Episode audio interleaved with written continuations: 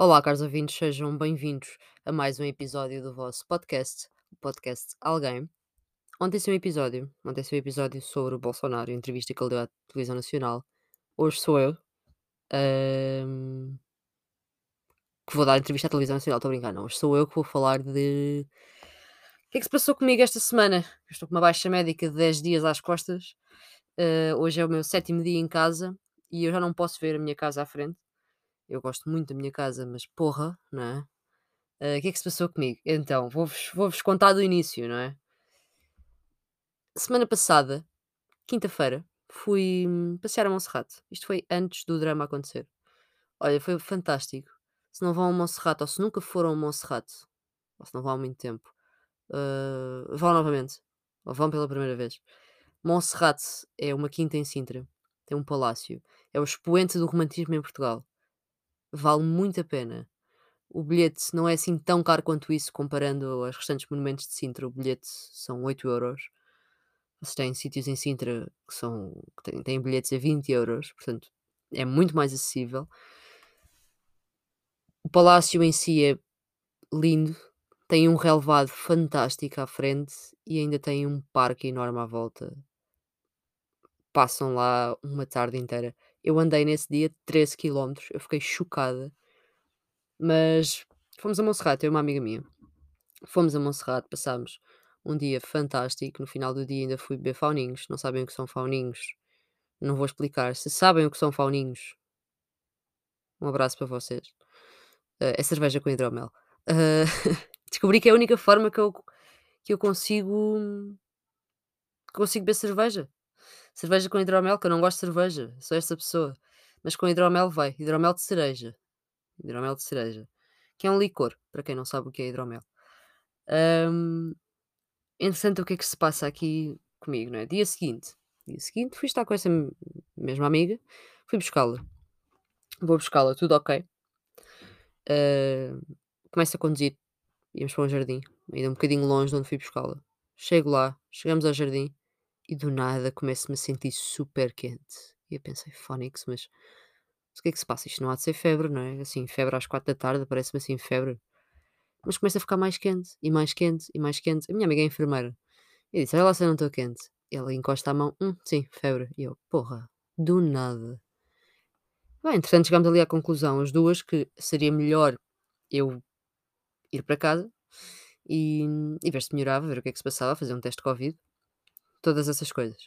Foi o que eu fiz. Fui deixá-la novamente, dirigi-me para casa, tomei o, o básico Benuron, fiz um teste de Covid, deu negativo, e pensei, estou doente, só isso. Trabalhava no dia a seguir e pensei, "Hum, amanhã acordo melhor, eu também sou aquela pessoa que, desde que apareceu o Covid, se não for Covid eu vou trabalhar. Mas ao que parece enganei-me. Acordei no sábado de manhã, arrasada, tive que ligar aos meus supervisores e dizer, malta, eu não consigo ir trabalhar, eu não sei o que é que se passa. Voltei a repetir um teste de Covid, nada. No domingo, a mesma coisa, febre de 40 graus, teste de Covid, nada. E começam a aparecer umas manchinhas. umas manchinhas. E eu, porra, agora com a questão da varíola, da monkeypox, isto é uma cena muito complicada. E fui ao médico. Peguei em mim, fui ao médico e o que é que eu descubro? Descubro que tenho varicela. Porque eu nunca tive esse tipo de doenças, varicelas e sarampo e essas tretas todas quando era criança. Ahm, perguntei à minha mãe, ela confirmou-me que eu nunca tive. Dê-me só um segundo. Já está. Desculpem. Ahm, nunca tive essas coisas quando era criança. Então pronto, cheguei à médica e aqui, malta, só a mim, a sério. Fui umas urgências que eu. Não é, não é de um hospital.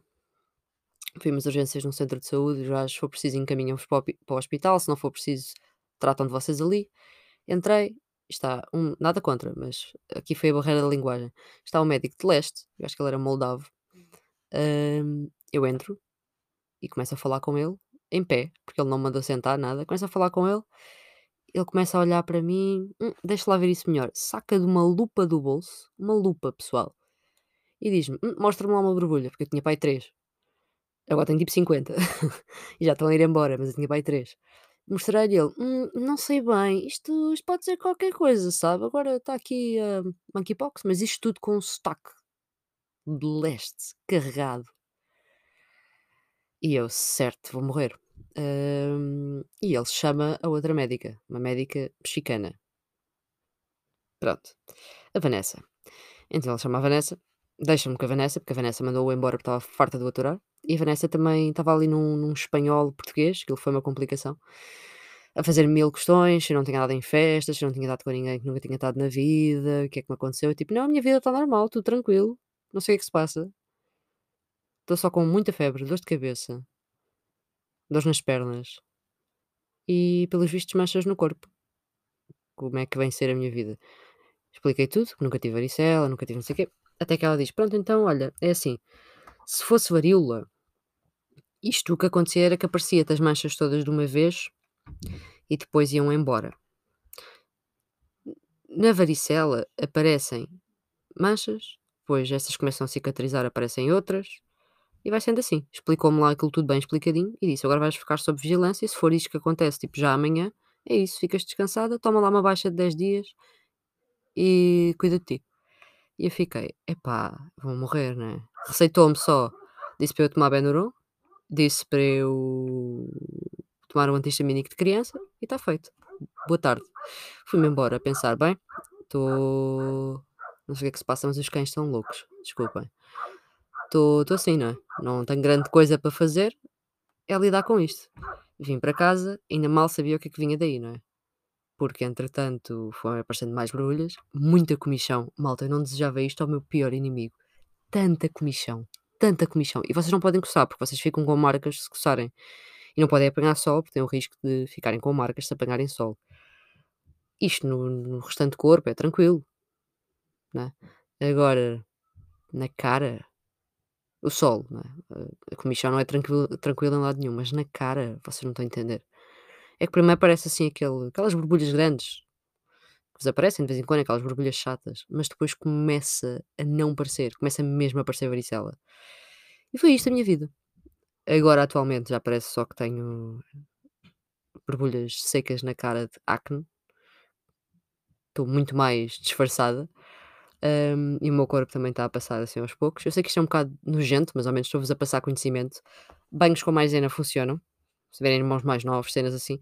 Sim, porque com 23 anos é que decidi apanhar varicela. 23 anos nas costas, pumba, varicela.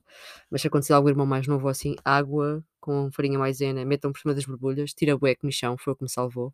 Ou então betadine para secar as borbulhas. Ou então há um spray, há um spray não, desculpa, é um gel chamado, estou a, olhar para ele, Pruriced, que também ajuda a secar e a, e a, e a tirar a comichão. E eu parei de tomar o, o antihistamínico que ela me deu de criança e já na altura falei logo com o meu médico, depois consegui falar com o meu médico. Falei tudo com o meu médico, sim, porque ela perguntou-me: tem médico de família? Eu disse não, e ela respondeu: Pois, Portugal. E eu fiquei: Pois, a senhora que não é portuguesa está a dizer: Pois, Portugal, então eu quero deitar fogo a isto tudo, não é? Não, um médico privado. Ela ficou: Hum, se consegui falar com ela, tipo, pois vou ter que conseguir, né?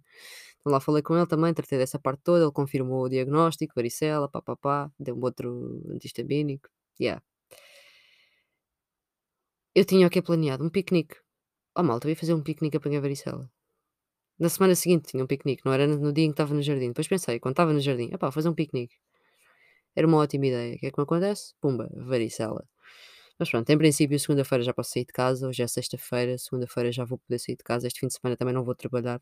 Esta semana não trabalhei, mas segunda-feira já posso trabalhar. ah, já posso ver a luz do dia com protetor solar na cara sempre. Mas já punha, mas ter sempre atenção a isso para ver se isto cicatriza tudo direitinho e eu fico linda outra vez. Ahm, porque é complicado. Mas quanto ao piquenique, eu não sei o que se passa comigo, se isto é da idade. Mas eu pensei, epá, era muito bom fazer um piquenique, pá. Era uma atividade de um, de um tamanho entretenimento. Assim, um lanche, um lanche com álcool pelo meio. É assim, não sei se vocês sabem, mas o, o termo está associado a uma atividade idílica, simples ou mesmo romântica. Ahm, é, um é um evento, não é? É um evento. Mas eu pensei nisso, já estava: "Ok, tenho uma cesta, eu tenho tenho que arranjar uma uma toalha fofinha, eu vou fazer uns cocktails que seja fácil de transportar e arranjar uma uma geleira", estava assim. O que é que se passa comigo, não é? É uma cena que que eu não sei, mas depois eu fui pesquisar. Opá, de onde é que vem o piquenique? Vem de a palavra vem do século XVII, uma edição de 1649 de um livro francês. E aí designou-se uma refeição de convívio ao ar livre e ficou assim. A expressão passou a ser utilizada pela sociedade erudita parisiense da época e o termo foi incluso, hã, na edição de 1900 1694 do dicionário francês. A palavra pique vem do verbo piquer, pegar pequenas porções, ciscar. Não, isto já não é importante. Mas mas é isto, é isto, um piquenique é um piquenique é uma cena, malta, um piquenique é uma cena. Eu quero fazer um piquenique. Esta semana em casa fez o quê? Com que eu tivesse mais ideias para coquetéis fixe. Eu gosto muito de fazer coquetéis. Um amigo meu tirou gestão hoteleira. Ah, enquanto eu estava a tirar ciência política, ele estava a tirar gestão hoteleira. Eu invejava o gajo, que ele tinha aulas de provas de vinhos e, pá, e de aprender a fazer cocktails e merdas assim, que eu ficava, porra, isto é muito mais fixe do que eu aprender o que é que é um orçamento de base de, de ano zero. Percebem? Fazer ah, um Sex on the Beach é muito mais interessante do que a composição partidária do país. Estou a brincar, não é? É igualmente interessante. Hum, mas eu aprendi muito com ele, porque ele nessa altura andava todo entusiasmado. E eu, eu aprendia também, não é? Ele vinha para casa praticar e comprou boas bebidas e não sei o quê, estava sempre a fazer cocktails e mocktails. Mocktails são cocktails sem álcool, para quem não sabe. E eu adorava aquilo. Eu acho que o meu cocktail preferido, eu atrevo-me a dizer que é um tequila sunrise ou um muay thai. Eu sei que um muay thai é tipo um soco na cara, praticamente, mas eu gosto muito de, de- ou então um whisky sour. O whisky sour também é muito bacana. Se não sabem o que são, vão pesquisar. Bebam com moderação sempre, ou então não bebam. Mas eu estou nesta fase da vida também, sabem? Já estou naquela fase da vida onde eu já não vou sair até às 10 da manhã. Vamos ter muita paciência. Mas eu quero apreciar um bom cocktail. Quero apreciar um ótimo cocktail enquanto estou sentada. E por falar nisso, lembrei-me de uma coisa. A Pensão Amor já abriu outra vez. A Pensão Amor reabriu, neste caso. Ah, teve dois anos em obras. Não sei se sabem o que é, é a Pensão Amor. Ahm, é um espaço em Lisboa, ali no Cais de Sodré, que foi em época um, um cabaré. As pessoas. ahm, as pessoas, nada. o edifício foi, foi construído depois do terremoto. E em 2011 abriu como bar. Mas para além de bar, tem, tem muito mais coisas a acontecer. Projetos voltados para a arte e para a cultura, aquilo é fantástico. Mas ele, ele hum, tem muitos objetos e cadeiras do, ali dos tempos em que funcionava como um bordel. Aquilo é fantástico, genial. Eu fui lá quando fiz 20 anos. Ah, pá, e adorei.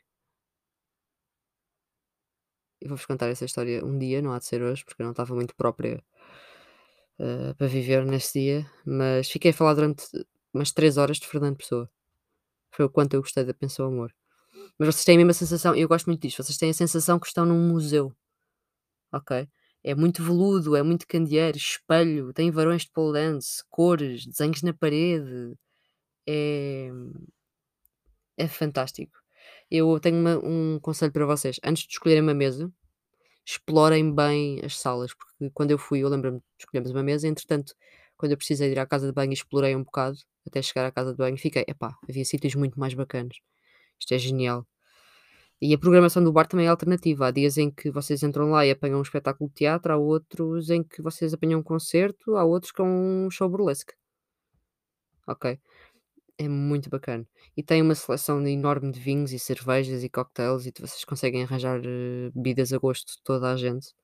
E tem coisas sem álcool também, não, não é por aí. E é assim, abriu no dia 14 de julho. Portanto, é recente. Se vocês não sabiam, faz. Ai que susto. Desculpem. Se vocês não sabiam, faz pouco tempo. Portanto, aconselho muito. Se não conhecem, vão mesmo pesquisar, porque é um daqueles espaços em Lisboa que eu acho que vale a pena. Em termos de preço, pelo menos, é assim, quando eu fui, agora não faço a mínima ideia, porque inflação, não é? Mas quando eu fui, eu achei acessível. Não achei, não achei nada, achei nada de outro mundo para os bares de Lisboa. E hoje é isto que eu vos trazia, não é? Um piquenique, um- uma conversinha sobre a pensão amor e varicela. Portanto, tem aqui um monte de dicas da minha parte se tiverem irmãos mais novos com varicela, ou se vocês forem apanhar varicela um dia na vida, lembrem-se disto. Espero que não. Desejo que ninguém apanhe. Mas isto pode-se apanhar até do ar, sabiam? Porque quando me perguntaram, eu disse: pá, não conheço ninguém que esteja com varicela. Hum, Isso pode-se apanhar de objetos, do ar. A menina pode apanhar de qualquer lado. E eu fiquei: hum, interessante. Portanto, eu achava que não, tinha que ser sempre com contacto, com algum objeto, alguma coisa. Não, até do ar pode ser, só respirarem. Portanto, é isso. Mas qualquer coisa vão sempre a um médico fazer um diagnóstico. Não fiquem em casa a achar, hum, é varicela. Pode não ser. Tenham lá atenção a isso.